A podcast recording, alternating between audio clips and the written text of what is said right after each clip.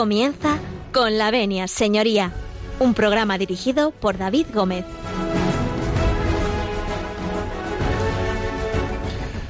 Buenos días, señoras y señores. Eh, bienvenidos un lunes más. eh, bienvenidos a Con la Venia, señoría.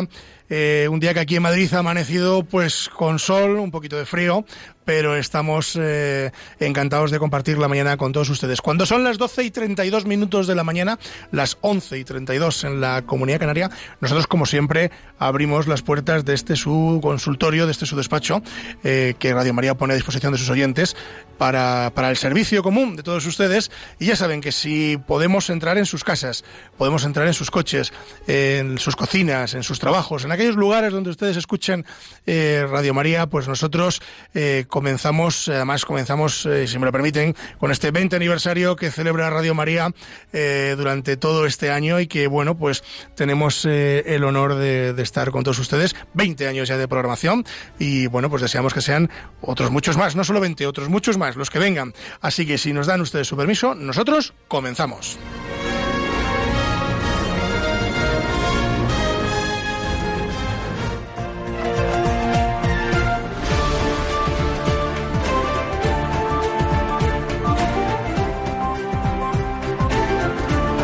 Tienen la palabra.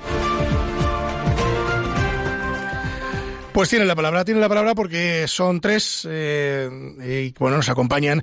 Eh, son repetidores, eh, ojo, son repetidores, alguno tripitidor, en fin, pero les vamos a presentar a los eh, abogados y compañeros de, de, un servidor que nos acompañan en la mañana de hoy. Vamos a empezar por, por alguien que ha venido solo una vez, pero que es la segunda, porque el resto hemos venido más veces.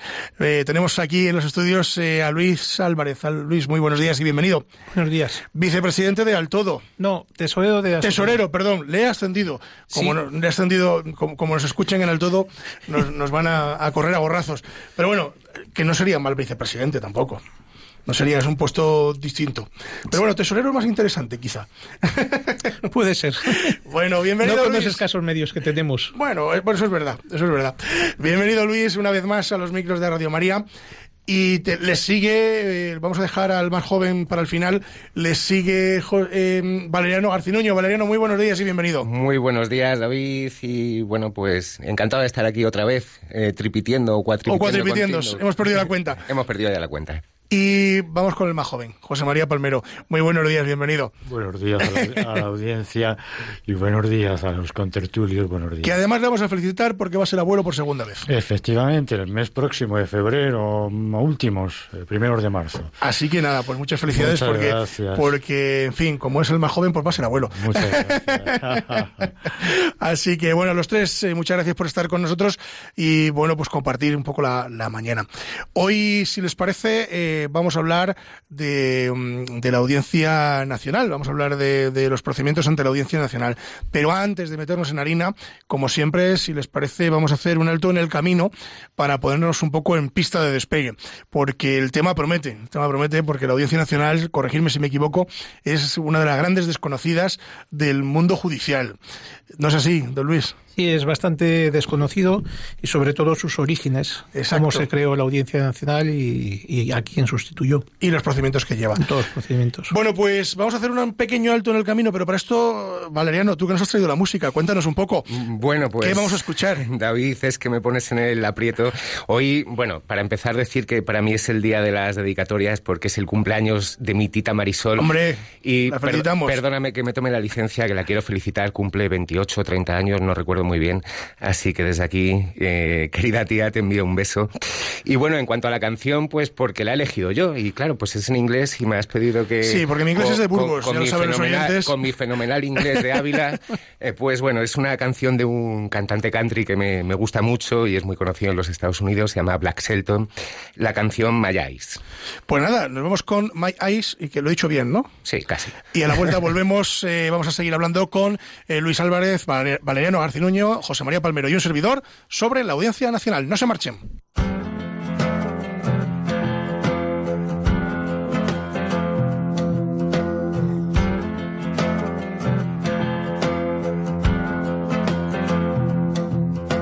Those high heels with that sundress, turquoise heart hanging round your neck, red lips like wine, wanna drink 'em up and keep on drinking till you make me drunk. Tied up here, wanna let it down and just let the rest fall to the ground.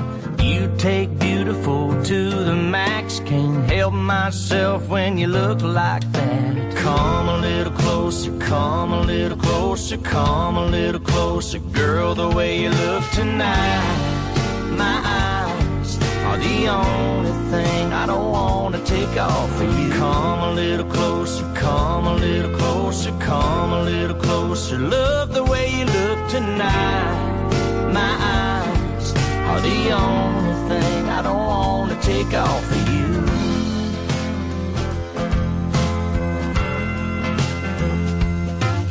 There's a million stars dancing in the sky. A picture perfect moon so bright. But I don't care, I'm looking at you. From where I stand, you can't beat the view. Come a little closer, come a little closer, come a little closer. Girl, the way you look tonight. My eyes are the only thing I don't wanna take off for you. Come a little closer, come a little closer, come a little closer. Love the way you look tonight.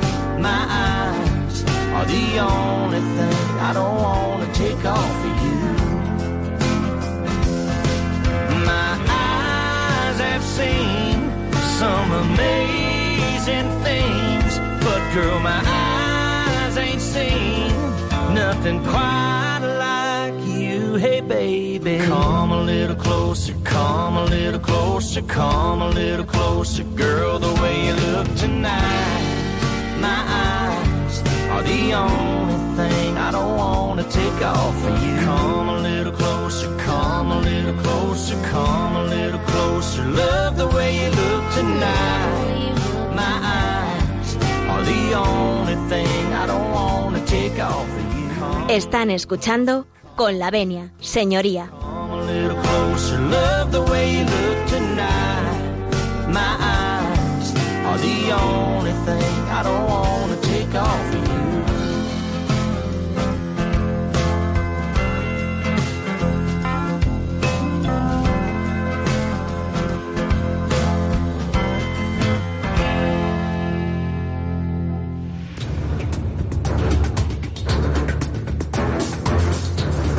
El caso de hoy.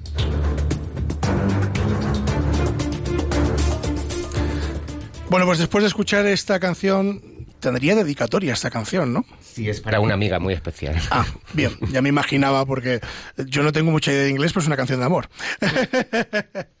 bueno, seguimos, seguimos con todos ustedes, siguen ustedes en Radio María, siguen ustedes en Con la Venia Señoría. Y teníamos eh, a los micros a Valeriano Garcinuño, a Luis Álvarez y a José María Palmero. Eh, bueno, todos ellos primeros espadas del derecho madrileño, bueno, algunos abulenses, permitidnos que lo digamos, Valeriano y yo de Ávila, aunque mi inglés es de Burgos, pero realmente somos de Ávila. y íbamos a hablar de la Audiencia Nacional. Yo les decía al principio que es el gran desconocido, ¿no? Uno de los tribunales más desconocidos, digamos, para, si me lo permiten ustedes, para el común de los mortales. Porque no es habitual que la gente de a pie termine en la Audiencia Nacional, no, no suele ser habitual. Eh, sí que es cierto que hay procedimientos que van a la Audiencia Nacional eh, de gente, digamos, por así decirlo, normal, pero lo habitual es que eh, este tipo de procedimientos se despachen en otras instancias, en juzgados de primera instancia o en juzgados de instrucción y que la Audiencia Nacional pues llegue en otro tipo de procedimientos. Yo les pregunto a ustedes tres, así al aire, ¿qué es la Audiencia Nacional? Don Luis, ¿te animas? Venga. Vamos a ver, es el, como tú dices, el gran desconocido, pero es que sus propios orígenes también son muy desconocidos. Eh, el régimen francisco, franquista, en el año 40, creó un tribunal, que era un tribunal especial, que se dedicaba y se titulaba así Tribunal Especial para la Represión del de la masonería y del comunismo. Qué curioso. Ese tribunal se creó en el 40, como te digo, y en el año 41 es cuando empezó a funcionar. Se encausaron unas 60.000 causas eh, durante todos los años que estuvo en funcionamiento. Y este tribunal, eh, al principio tuvo dos jueces que se desplazaban por toda España para realizar este tipo de, de causas. Después nombraron un tercero y sobre todo eh, las penas que imponían eran francamente eh, duras porque suponían incautación de todos los bienes, muchos años de prisión a gente que, por ejemplo, sean masones, se les podía poner según el grado pues penas hasta 12, 20 años y esa era su finalidad. ¿Qué sucedió? Que se acabaron ese tipo de procedimientos y se decidió en el año 64 eh, aunque siguió en vigor hasta el año 71, me parece que fue, que fue cuando dejó de tener ya coletazos el Tribunal de Represión de la Masonería, pero en el 64 se creó un nuevo tribunal que se llamaba Tribunal de Orden Público. Este Tribunal de Orden Público estuvo vigente hasta el año 77 y se dedicaba ya a toda aquella eh, serie de delitos eh, políticos contra el régimen franquista. Y fueron, bueno, desde los famosos fusilamientos que fueron los últimos que hubo, eh, a toda una serie de delitos que entendían que eran contrarios, gente que pertenecía a sindicatos, a otros partidos políticos que estaban en clandestinidad, evidentemente. En el año 77 se suprime el tribunal eh, este de orden público, pero no es que sea sucesorio, o sea, sucesión del mismo la Audiencia Nacional, sino que se crea en ese momento la Audiencia Nacional para una serie de materias eh, específicas, que luego contará otro compañero nuestro eh, que está aquí, y que estas materias iban a ser juzgadas en función del tipo de delito contra quien se cometían y en el ámbito territorial, si eran dentro de España y España tenía competencias, o bien pertenecían a diferentes audiencias o, provincias. Y es, lo que tenemos actualmente, la Audiencia Nacional. Decía Luis que, trata sobre materias determinadas. Eh, Valeriano, ¿podríamos dar unos tintes así de sobre qué tipo de materias, mm, como diríamos en el argot eh, profesional, conoce la Audiencia Nacional? Bueno, yo te, hablo, David, sobre las que más conozco yo, que, soy el que se mueve en el ámbito penal. Bueno, pues, pues conoce de, como decía el compañero, como decía Luis, determinados delitos, por empezar un poco y al hilo de, al hilo de lo que él decía, precisamente pues los delitos contra la corona, que se cometen contra la corona, el consorte, el sucesor, altos organismos de la nación y forma de gobierno, son una de las competencias que, tiene la Audiencia Nacional. Pero bueno, sin duda, pues digamos que los procedimientos más habituales eh, pues son los que eh, suceden en el ámbito territorial que pertenece eh, a, más de una audiencia, es decir, en distintos puntos del país, o bien cuando se trata de determinados delitos cometidos por organizaciones criminales. ¿no? Entonces, bueno, pues es muy sería fundamentalmente también otros delitos, pues por ejemplo, que se han cometido en el extranjero, pero cuyo enjuiciamiento le corresponde por el motivo que sea, a los tribunales españoles. O bien también, bueno, pues el, reconocimiento o la ayuda a otros países europeos en cuanto, eh, bueno, pues a la entrega de ciudadanos, bien a través de procedimientos de extradición, o bien en el ámbito de la Unión Europea, pues a través de la Orden Europea de Detención y, entrega. Sin duda, bueno, pues los delitos que quizás sean más mediáticos y que todos estamos acostumbrados a ver como competencia de la Audiencia Nacional son los que tienen que ver con el terrorismo, bien sea el terrorismo antiguamente de, ETA o más actualmente, bueno, pues el que tiene que ver con el terrorismo, eh, bueno, pues islamista. Y bueno, pues mm, digamos que esto sería a grosso modo eh, un poco la competencia de, la Audiencia Nacional, que como todo otro tribunal o como sucede con el, digamos, con un procedimiento común en el ámbito penal, pues hay una fase de instrucción que llevan a cabo los juzgados centrales de instrucción y luego el enjuiciamiento le corresponde a la sala de lo penal que se organiza en distintas secciones.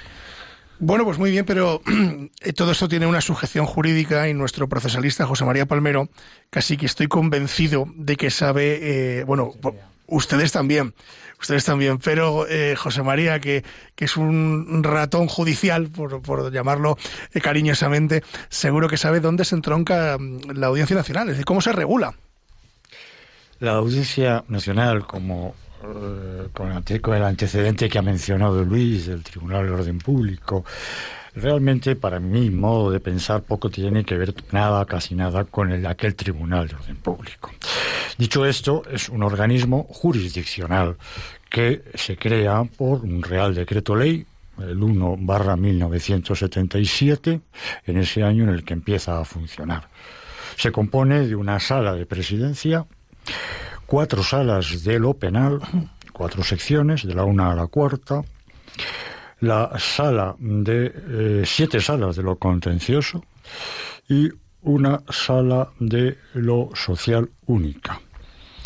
En la fase mm, de instrucción y fase intermedia, pues los que están ahí bregando con las causas del día a día son los seis juzgados de instrucción centrales, centrales de instrucción, y un juzgado de lo penal central único. Efectivamente, está regulada en los artículos 62 a 69 de la Ley Orgánica del Poder Judicial. Y quiero también mencionar pues una oficina creada más joven, la que se llama la Oficina de Información y Asistencia a las Víctimas de Terrorismo, así como una fiscalía especial para esta audiencia nacional, que por supuesto su competencia es eh, territorial para todo el territorio nacional en aquellos delitos y en aquellas materias que le son propias, no solamente en el ámbito penal que ha señalado mm, Vale, Valeriano, sino en causas eh, de eh, fiscalización, de resoluciones de la Administración del Estado, artículo 66, y en lo social en impugnaciones de convenios colectivos de ámbito superior a una comunidad autónoma o que vayan a surtir efecto en el ámbito territorial superior al de una comunidad. Ese es el, ámbito de, resumido de la, la, esencia de la Audiencia Nacional. Eh, un poco como corolario a lo que decía nuestro compañero Luis, eh, de Orden Público efectivamente termina, termina su vida y su existencia jurídico-legal el año 1977. Así como otro tribunal que era de vagos y maleantes. El Tribunal de Orden Público estuvo servido inicialmente por un magistrado, dos magistrados, a quien le recordamos tristemente porque fue víctima de terrorismo de Grapo, en concreto me estoy refiriendo al magistrado Cruz Cuenca. Y eso es un poco la... Una pregunta mm, así por las, por, las pocas canas que tienes encima. Eh, en el 77, ¿dónde estabas? En el ¿Ya estabas ejerciendo como...? Siete, eh, estaba empezando... No, estaba en plenas oposiciones. En plenas oposiciones. En plenas oposiciones de judicatura todavía. O sea que, bueno, en fin, eh, tenía ya experiencia que ha cambiado el sistema judicial una barbaridad. Ahora ya se hace todo hasta por internet. La propia ley orgánica del Poder Judicial, la propia ley orgánica del Poder Judicial que regula los artículos 62 a 69 ha sufrido reformas en estos años de 1977 acá, reformas múltiples, como casi todo el panorama legislativo español, pero sobre todo la ley orgánica del Poder Judicial. Y la última reforma, eh, que está todavía, todavía de momento en vigor, es de 15 de enero de 2004. O sea que casi recientita. Luis, habíamos hablado de, que la Audiencia Nacional eh, lleva muchos temas, ¿no? Los temas quizá más conocidos, eh, bueno, son los de corrupción, etcétera, etcétera, pero también los de terrorismo. Y bueno, pues ya que te tenemos aquí hoy, cuéntanos un poco, ¿cuál es el día a día de un abogado al quien le toca defender, en este caso, asuntos de terrorismo en la Audiencia Nacional? Sí, mira, eh, la Audiencia Nacional, como tú bien dices, en el tema penal, pues está todos los días en, la prensa, en la televisión. Unas veces por delitos de terrorismo, antes era ETA, Grapo y otra serie de organizaciones que había por ahí, gallegas o de otros sitios, y hoy en día es por el tema islamista. También está muy en boga eh, con el tema pues eh, Bankia, Gürtel y todas las demás eh, operaciones que se han hecho contra, digamos, el crimen organizado por políticos dentro de la estructura del Estado y que han supuesto pues desfalcos millonarios pues para organismos del Estado o para el propio Estado, cajas de ahorros o cualquier otro organismo. En lo que se refiere al tema del terrorismo, la Audiencia Nacional se especializó en, y mm, yo efectivamente estoy de acuerdo con el compañero y creo que había comentado así que no fue una sucesión del Tribunal de Orden Público, sino que dio la casualidad que se termina el Tribunal de Orden Público y crean la Audiencia Nacional. Se crea la Audiencia Nacional porque ya hay eh, empezando, eh, o sea, con una serie de delitos que necesitaban ser enjuiciados, que no podían, yo creo que fundamentalmente porque no se podían enjuiciar en los territorios donde se eh, producían esos delitos, que eran delitos de terrorismo, y se crea la Audiencia Nacional que, a la que se dota de todas las competencias para estos delitos. En principio, como digo, era ETA, y cuando se ha acabado ETA, pues mm, se tuvieron que reinventar tanto la policía como los órganos judiciales y se empiezan a hacer actuaciones eh, contra los llamados islamistas.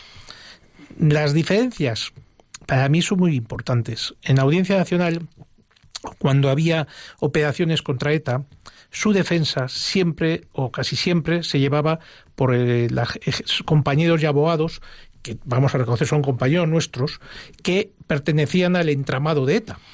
Creo que José María puede contarnos una anécdota de eso. sí, bien, luego nos la cuenta. adelante, Luis, perdón que te En esa época, eh, yo era abogado de oficio y muy pocos casos nos llegaban, o sea, simplemente cuando les detenían les quitaban el derecho de tener su propio abogado, pero vamos, al día siguiente ya te pedían la venia y ya seguía un abogado dentro del entramado. ¿Qué ha sucedido actualmente? Pues que llegan las operaciones islamistas, anti-islamistas, y resulta que em, como abogado veo notorias diferencias. Primero, el tema islamista en este país y en la mayoría de ellos no está dotado de organizaciones que les acoja, les ampare y que luchen por sus derechos. Están individuales, la mayoría de ellos. Son operaciones que, aunque la policía nos disfraza de operaciones concertadas contra el entramado islamista, pues en el fondo están más solos y los únicos que tienen son a sus propias familias. No como ocurría, por ejemplo, con, el entramado de ETA, que tenía una organización que les sujetaba, digamos, de alguna manera. Nada, no hay familias de presos de, de islámicos ni nada por el estilo. Y la mayoría de los procedimientos los llevan eh, abogados del turno de oficio, o los llevamos abogados del turno de oficio. Ahí vino mi, primera, mi primer contacto con el tema del islamismo, que fue en relación con alguna de las operaciones que se hicieron después eh, contra eh, el atentado del 11M en Madrid. posteriormente, yo creo eh, cada uno podremos juzgar si bien o mal, que nuestra policía lo que ha empezado a hacer son operaciones quirúrgicas para evitar que en España sucediese lo que había pasado en otros países con, todo, con todas las operaciones islamistas y realizaban operaciones en todo el territorio nacional de gente que metían dentro de operaciones llamadas Quiveda o Gorka o muchísimo tipo de operaciones en las que realizaban una historia, los eh, metían a todos y los llevaban y los encauzaban dentro de la Audiencia Nacional en Se especializaron fiscales en el tema de islamismo y eh, nuestra situación como abogados ahí es que llegabas, había un secreto de sumario, como sucedía la mayoría de las veces, te encontrabas una serie de pruebas que en el fondo esas mismas pruebas, eh, si las ves de otra forma, pues tampoco son pruebas en el momento de juicio y se, se juzgaba. La mayoría de los casos terminan en conformidades porque primero se les mete en prisión, se les tienen dos, cuatro años hasta el máximo, que son cuatro años prorrogándoselo, y cuando llegan a juicio, pues llegas a posibles conformidades en base a una reducción de la pena, pero se les ha quitado de circulación y se les ha tenido un montón de años en prisión eh, intentando que esta gente no salga a la calle. ¿Son o no culpables? Hombre, se declaran culpables porque tienen necesidad de eh, salir cuanto antes hay hechos muy curiosos. O sea, yo estoy ahora mismo en una operación que es una, un entramado de presos islamistas que están en prisión, unos cumpliendo condena y otros eh, por otros hechos y otros que estaban como islamistas dentro, a los que se les acusa, por ejemplo, de montar una eh, red de captación de otros presos en diferentes eh, centros penitenciarios de España. Yo, sin entrar a valorar la documentación que existe, que puede ser o puede no ser, y si se han incautado una serie de documentación, pues a lo mejor se termina acusando a todos, a una parte, o, mm, sobreseyendo con respecto a la mayoría. Pero claro, para eso lo que no nos damos cuenta que efectivamente puede haber ese, ese tipo de operación, pero solos no lo pueden hacer. O sea, existen una serie de garantías, el correo sale eh, controlado por unas personas y funcionarios una prisión que ven si ese correo es o no delictivo o presuntamente delictivo, llega a otra, que antes de entregárselo, que también lo revisan. Si se, incauta este tipo de documentación tan peligrosa, como dicen ellos, hombre, una colaboración pasiva ha debido existir. ¿Qué sucede? Pues que no se puede investigar por ese camino, hay que ir por el camino simplemente de lo que tú has encontrado y lo que supuestamente tiene esa intervención. Y así en muchas otras operaciones sucede lo mismo. Yo quería hacer una pregunta, José María, si la puedo hacer. ¿eh? Tú me dices si se puede contestar. Pues hacer la respuesta ya. Vamos a ver si yo la, veremos. Y cuando a uno le toca, mm, por ejemplo, en Audiencia Nacional como letrado, que le designen, en tu caso, que yo eso sí lo sé, a un terrorista, y tú no quieres, ¿esto cómo se articula? Claro, cuando tienes un problema de conciencia importante, grave, serio, pues eh, y eres todavía joven en el ejercicio de la profesión, pues eh, de repente mm, quien te habla que estaba únicamente ya en el turno de oficio solamente para causas en el Tribunal Supremo y causas en la Audiencia Nacional por la gravedad, yo ya no pertenecía al turno general de oficio y te toca pues un, turno de, defensa de un y si además era la circunstancia de que quien te habla era abogado de la acusación particular de la asociación de víctimas del terrorismo es verdad. pues mayor conflicto eh, todavía. psicológico emocional eh, bueno y, y tenías que cumplir con tu función como como defendiendo a esta persona porque eres abogado entonces dices, bueno, vamos a ver, voy a aliviar mi conciencia y voy a acudo al decanato de, del Colegio Abogado, de nuestra corporación profesional, y entonces era decano eh, Antonio Pedro Ríos. Os sonará, ¿no? A los don dos Antonio aquí presentes. acudo a él y digo, don Antonio, tengo este problema. Entonces los abogados de, de, de, Toga éramos muy pocos en Madrid, realmente nos conocíamos casi todos o todos, los que estábamos en tribunales todos los días. Y claro, Pedro pues conocía a los que estábamos en tribunales, me conocía sobradamente, y me dice, pues no tiene usted más remedio que, que atender el asunto que le han... Bueno, pues, pues me voy a dar de baja en el turno oficio, está usted en su derecho, pero tiene que asistir a los turnos que ya los tiene girados usted y turnados ya escritos. Desde usted baja, pero lo, que tiene hasta ahora tiene que cumplirlo usted. Lo siento mucho. Pero, y yo con cabizbajo ya salgo de su despacho eh, y me dice, señor Palmero, venga, y en petit comité ya bajando mucho la voz un susurro, estábamos solos en el despacho realmente, pero bueno, me dice, no se preocupe, usted califique, eh, eh, califique, eh, diga que no está conforme, no está conforme, no conforme, en circunstancias, escrito de calificación, de defensa, pero no se preocupe que cuando sea la vista oral, cuando sea el juicio, eh, los abogados de... Eh, ¿Qué es lo que decía Luis, no? De ETA, lo que decía Luis, eh, van a pedirle la venia. Así fue, pasaron los meses, con, señaló la Audiencia Nacional la, la, vista, no me habían pedido la venia y el mismo momento de asistir eh, ya en la sala de togas, preparando para la vista, pues me pidieron la venia. Oh, venia que por supuesto otorgué la mayor celeridad posible. La mayor. No, sí. Qué bueno. La anécdota. Qué tiempos. Eh, hablando de anécdotas, eh, Luis, eh, te habrás encontrado en tu ejercicio profesional millones de circunstancias. Eh, ¿qué, ¿qué, podríamos señalar dentro de la Audiencia Nacional? Es decir, ¿qué, ¿qué es lo más complicado que te has enfrentado en la Audiencia Nacional? ¿Lo más complicado? Sí. Asistir a las vistas asistir a las vistas. Sí, cuando sí es es, eh, es una cosa curiosa porque tú te enfrentas, o sea, estás. Yo creo que todos los abogados que estamos en el turno de oficio de Audiencia Nacional, todos, estamos por un motivo, por vocación, por vocación. Eh, de poder asistir a, las personas que son imputadas eh, en estos procedimientos, pero te puedes encontrar muchos tipos de procedimiento, como decía eh, Valeriano. Valeriano, porque te puede llegar desde una OED, que es una orden europea de, de entrega, y que es una cosa sencillísima, que la haces en media hora y, la, y, si el señor no se queja, pues sigues un procedimiento y no tiene mayor problema.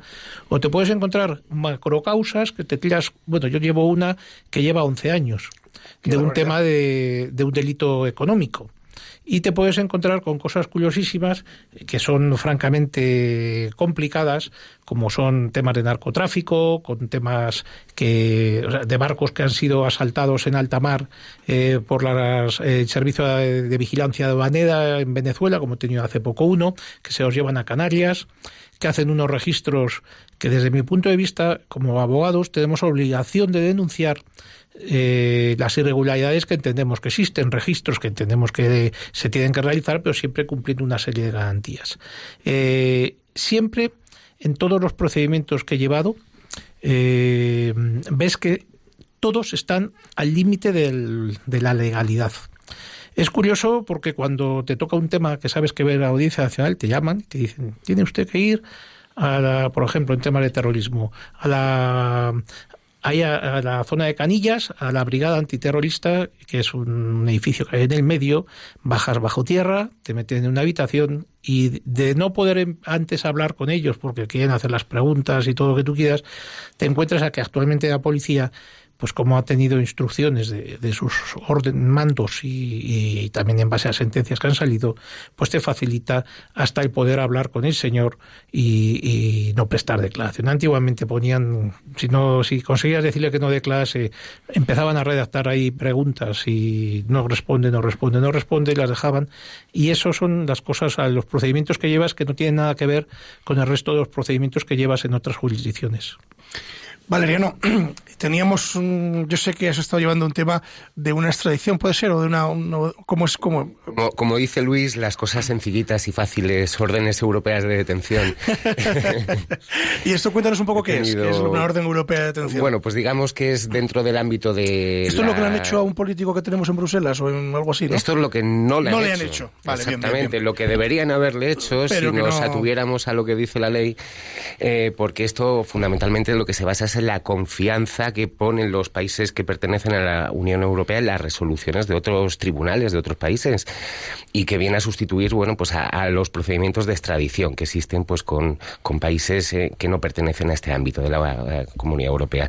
Pero que bueno que realmente pues mm, se establece para determinados delitos eh, que están taxativamente explicados en la ley que regula la detención y entrega de los ciudadanos comunitarios y que, eh, bueno, pues lógicamente lo que requiere es una, eh, primero una declaración, ¿eh? luego pues se decide sobre la situación personal de la persona, vamos, sobre la que pesa esta orden europea de detención, que requiere que otro Estado de la Unión Europea pues reclame o bien a un Estado, perdón, o bien a un ciudadano de su propio Estado o incluso a un nacional. Puede también suceder que un país extranjero reclame, bueno, pues por la comisión de un delito supuestamente en ese país extranjero a un nacional español. Aquí, bueno, pues establecen una serie de plazos eh, que fundamentalmente dependen de si la persona consiente o no consiente en, la entrega al país que le reclama. Y, eh, bueno, pues en función de ello, pues el, tribunal ya tiene finalmente que decidir siempre y cuando se den los requisitos que se establecen en la ley en cuanto a comunicación con su correspondiente traducción, pues de, de la resolución que se quiere ejecutar o que mmm, se pretende o, o, la causa que se sigue contra esta persona. Y que, bueno, que realmente pues muchas veces nos encontramos con que eh, al recurrir estas resoluciones que inicialmente suelen siempre conceder la entrega del ciudadano del que se trate, pues nos encontramos con muchas irregularidades y que muchas veces por pues, lo que se decide es mm, no acordar la, la, orden europea de detención, es decir, no acordar la entrega del ciudadano que se reclama. Pues recientemente, mira, por contar una anécdota, era un bueno, pues un portugués, tampoco puedo dar muchos más datos, pero que le reclamaba a su país y vive en España eh, por eh, conducir un ciclomotor en 2009 sin tener el permiso. Entonces, bueno, pues eh, en principio se acordó la entrega, pero es que realmente mm, ya se había solicitado y se había denegado por la propia Audiencia Nacional, con lo cual, bueno, pues ent entendí que no podía la audiencia unas veces eh, declararse en un sentido y otras en otro diferente, ¿no?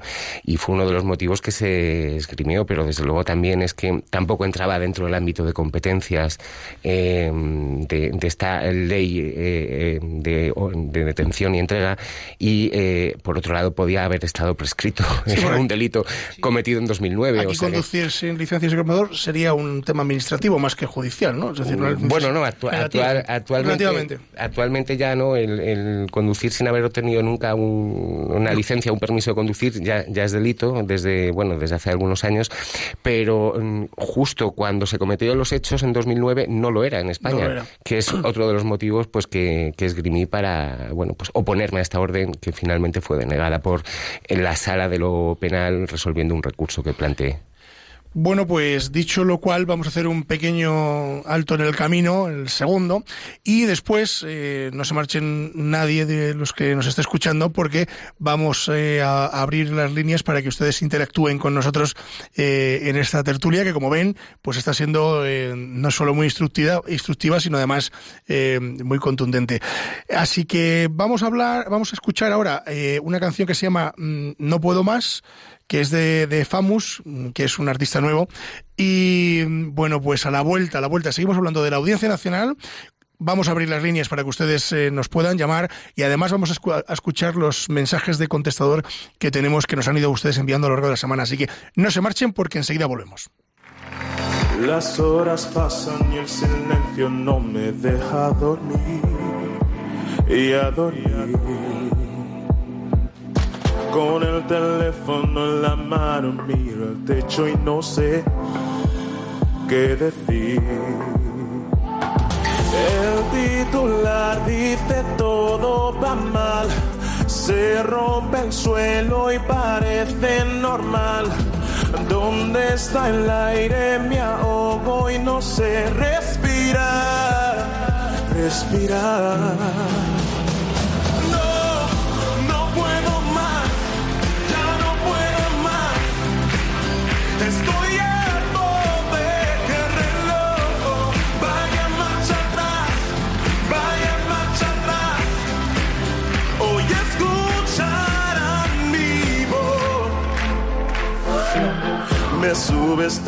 Cuando dicen que sería incapaz de ganar. Mientras escucho sus paredes poco a poco empezar a temblar. Yo sigo aquí, yo sigo aquí, con las manos al cielo, luchando hasta el fin.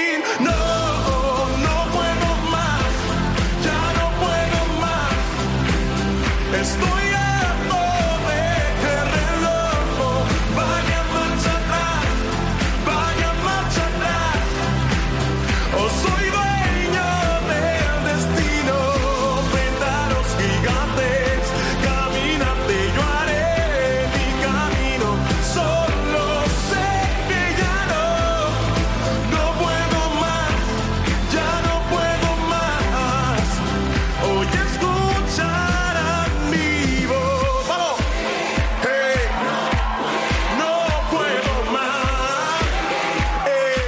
Están escuchando con la venia, señoría.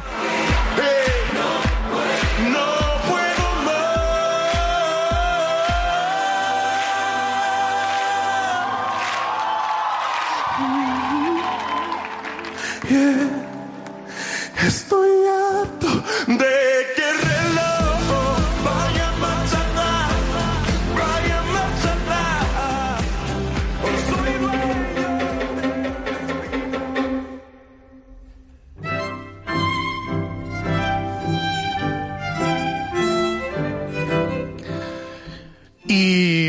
Nos anuncia que abrimos el directo para que ustedes eh, nos puedan llamar e interactuar con la tertulia que traemos en la mañana de hoy. Apunten el número de teléfono, es el 91 005 94 19, se lo repito, 91 005 94 19. Nos llaman y nosotros pues eh, aquí intentaremos dar respuesta a algunas de sus dudas. Vamos a continuar, eh, pero tenemos, tenemos contestador automático, tenemos varios mensajes que nos han llamado, nos han llegado durante las semanas pasadas y vamos a intentar pues darles salida y darles una respuesta. Así que vamos a empezar por el primero. Mi nombre es Soledad Gómez, llamo desde Tenerife. Mi pregunta es que mm, el, el hogar que fue de mis padres lo heredamos mi hermano y yo y lo tenemos arrendado a una inquilina que lleva mucho tiempo sin pagar buscando disculpas constantes en enfermedades personales, desgracias familiares. En fin, que le hemos tolerado muchísimo y ya la deuda acumulada es de, de casi 22.000 euros. Mi pregunta es, me gustaría saber el teléfono de algún abogado de los que forman parte de este programa que me parece extraordinario porque me da sensación de honestidad total y que sus respuestas van a ser muy profesionales. Les agradecería que me pudieran contestar a qué procedimiento podíamos hacer y, y qué tendríamos que aportar, el importe de, de lo que nos podría costar llegar a un procedimiento judicial. Bueno, pues a ver si alguno de los aquí presentes le podía recomendar algo a doña Soledad. Luis. Sí, vamos a ver, eh, señora, eh, la pregunta que usted plantea Es un desahucio, ¿eh? por lo que yo he entendido, Sí, tiene pero, que iniciar un desahucio. pero lo primero que necesita es un letrado. Efectivamente. Entonces, evidentemente, un programa no puede re- eh, recomendar ningún tipo de letrado. Eso es. Yo lo que le aconsejaría es que se pusiese en contacto con el Colegio de Abogados de, su Tenerife, localidad, en de este caso creo que es Tenerife, sí, y intente eh, concertar una cita con el Servicio de Orientación Jurídica. El Servicio de Orientación Jurídica verá si tiene usted derecho a justicia gratuita o, en caso contrario, pues le dirá eh, que usted se busque un abogado de la localidad que le pueda orientar, en- por lo menos en eh, ver qué es lo que puede hacer con este tipo de procedimiento que quiere usted instar contra una persona que no le abona la renta eh, con la periodicidad que está establecida en, el contrato.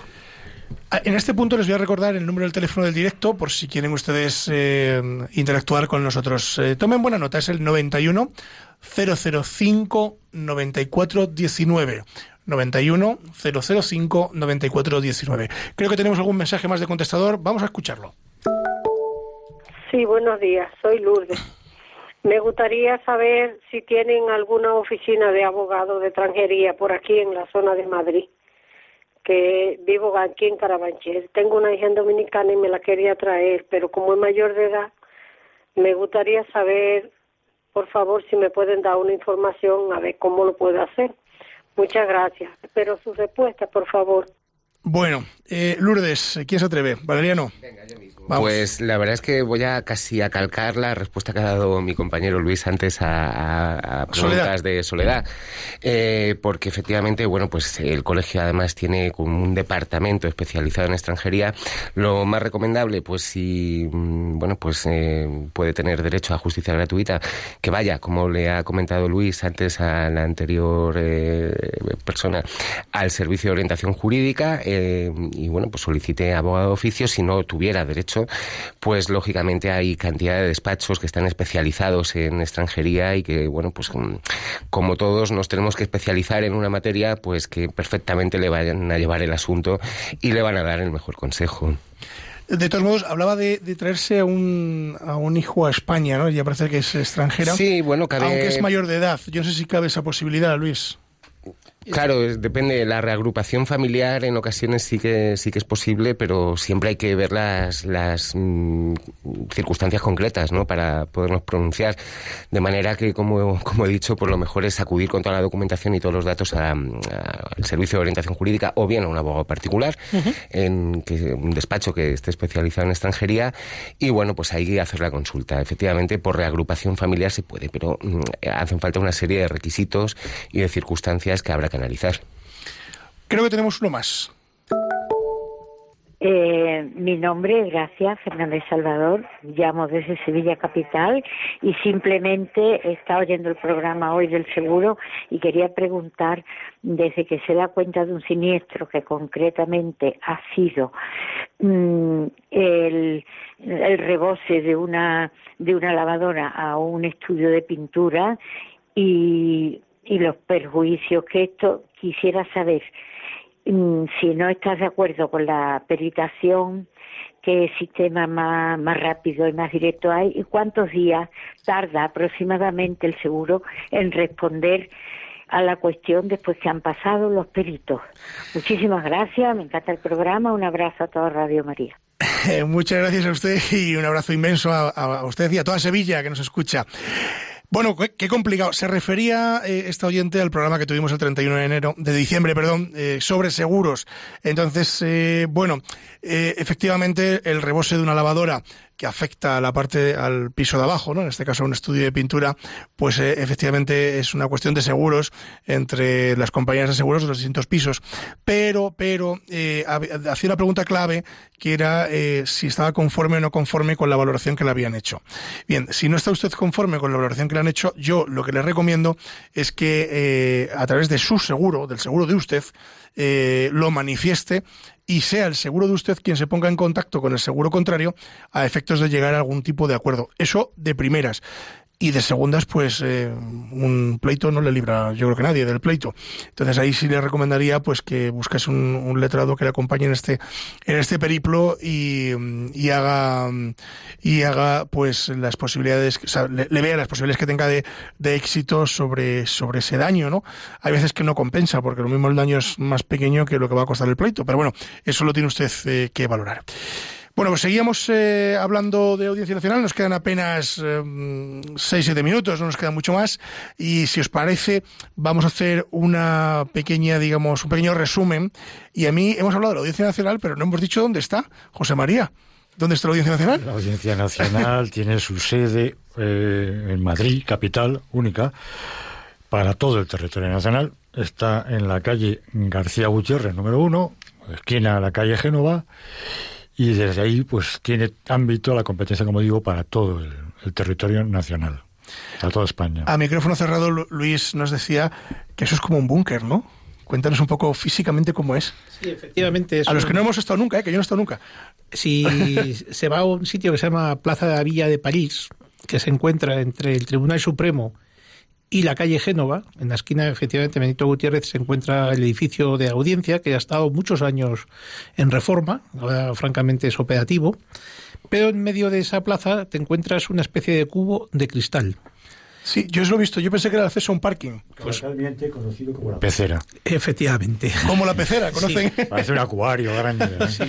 Sí. además con, gente dentro, en este caso. muchos Que somos los que vamos por allí todos los días. Peces. Eh, es curioso porque este sitio está hecho en la parte de atrás del parking que había antes en la Plaza de París. Tiene diversas plantas, en la primera planta se encuentran, todo está bajo tierra, o sea, hay unos ascensores, bajas hacia, hacia abajo y lo primero que te encuentras es en la primera planta eh, las salas de vistas o digamos de declaraciones de los seis juzgados de instrucción que existen. Estamos hablando de un sitio que es en teoría para los procedimientos penales, porque la Audiencia Nacional eh, tiene también eh, otra sede que se encuentra en la calle Goya, que es donde... Goya 14, pero es oficina de reparto. sí, bueno, y de, temas eh, contenciosos. Y contenciosos. Sí, exactamente. Entonces, eh, en este, la audiencia de, eh, de, que estamos hablando, donde está la vía de París, está es todo temas penales. O sea, tanto las instrucciones de los procedimientos que llevan los seis juzgados que tienen las salas eh, de, declaraciones en la primera planta, como las salas de vistas que existen bajo tierra en otra planta debajo, que es la planta segunda, y donde también están calabozos y todos los, los sistemas, en la sala del despacho de abogados, la sala de periodistas, en fin, todas las cosas. Existen después dos salas grandes de macrocausas fuera de Madrid, donde se llevan a efecto los grandes, eh, las grandes vistas que se están realizando eh, pues de Bankia o de otros procedimientos grandes que ha habido, que se encuentran en San Fernando en la carretera de Torrejón, eh, antes de entrar en Torrejón, pues ahí se encuentran estas dos salas en un edificio especial eh, en dos plantas. Es un edificio que hace esquina y es francamente un sitio bastante eh, curioso para llevar a cabo los procedimientos, más que nada por lo despersonalizadas que son estas salas. Y existe una tercera sala de vistas que se encuentra en la misma calle Benito Gutiérrez, en eh, donde están todas las salas, perdón, todos los juzgados de instrucción y las secciones y la sección penal y los demás. Ahí también se han celebrado eh, vistas y actualmente se están celebrando algunas ahí. Y después las de las, el resto de las vistas pues se celebran, como digo, en la segunda planta bajo tierra. Oye, os pregunto, ¿puede entrar cualquiera a la Audiencia Nacional o no? Hay que... Mm, no, las extremadas medidas de seguridad pues requiere incluso profesionales acreditados con carnet profesional, mm, lo que no ocurre en ningún otro juzgado, que entramos eh, vía libre, acreditando, claro, nuestra condición mediante el carnet profesional. Aquí también hay que acreditar el documento de nacionalidad y carnet profesional y pasar por los arcos detectores de metales y de seguridad. Las medidas de seguridad son extremas.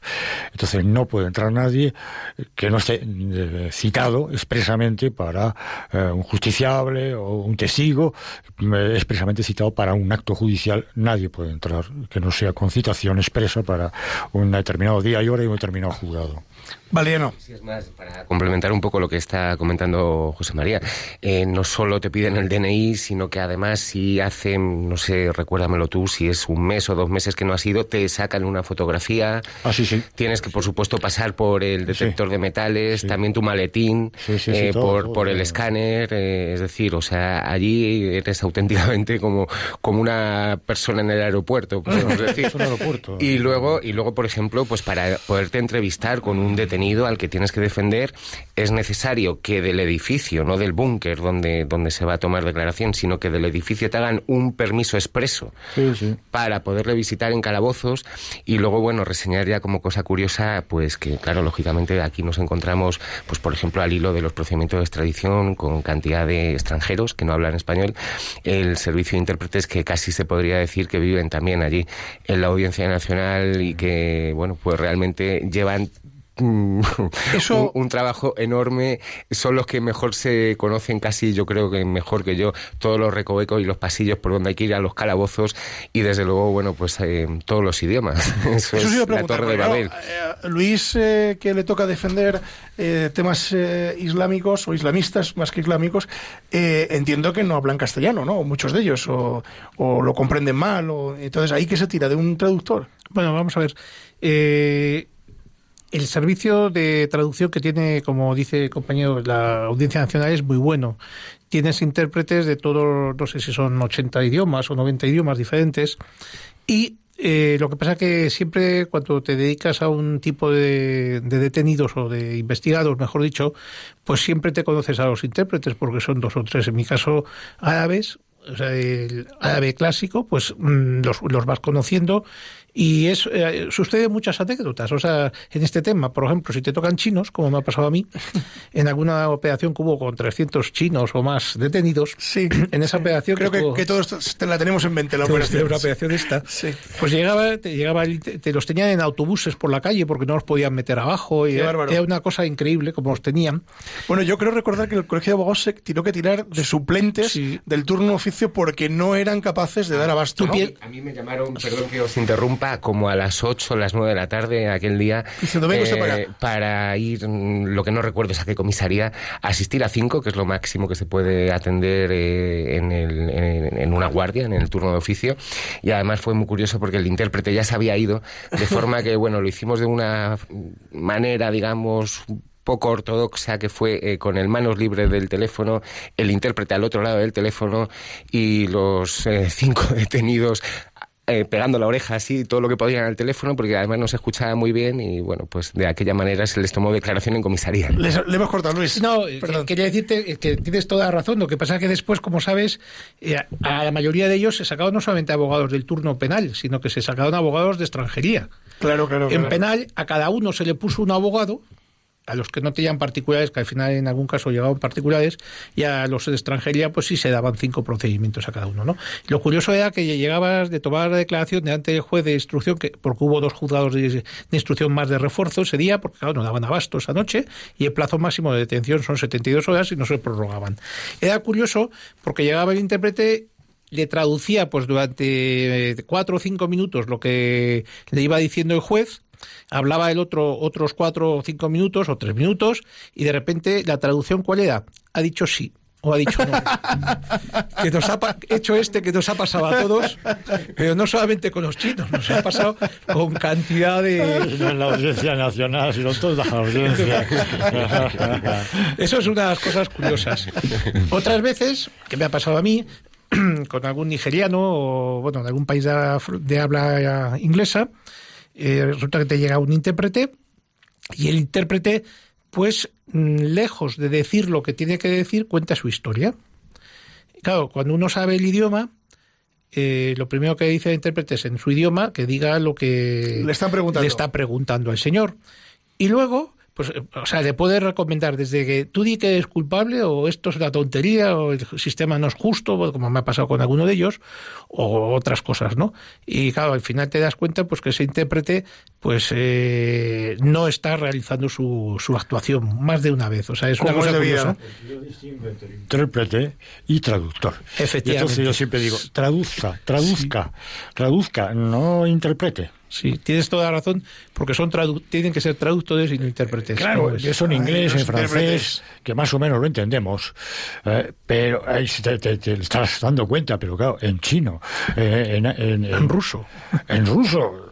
Bueno, ¿qué estará diciendo? Digo, que al final dice, ha dicho que sí. que nos vamos, que nos vamos, que nos vamos. Que, que, me tiraría aquí con vosotros hablando de, de anécdotas toda la mañana. Que nos tenemos que marchar. Luis Álvarez, eh, muchas gracias. Bienvenido de nuevo. Espero que vuelvas. Nos tienes que venir a hablar de derecho penitenciario.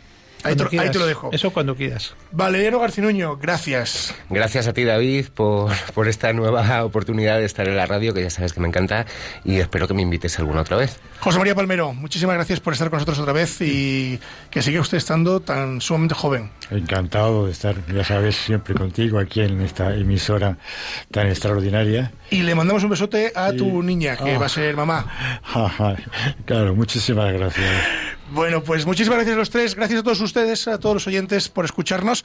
Ya saben que pueden interactuar con nosotros en el correo electrónico con arroba Se lo repito, con arroba y a través también de la, del contestador automático 91 153 85 70. 91 153 85 70. A través de todas estas líneas ustedes nos pueden llamar, incluso nos pueden proponer temas a los que nosotros accederemos a tratar en micros de esta casa. Gracias a todos ustedes, sobre todo también gracias a Javi Esquina, que está en el control de sonido. Eh, le damos las gracias porque ya saben que sin él no sería posible llegar a, todas ustedes, a todos ustedes y a todos los lugares donde nos escuchan. Y sin más, nos despedimos hasta el siguiente programa. Y como saben, la justicia, si es justa, es doblemente justicia. Buenos días.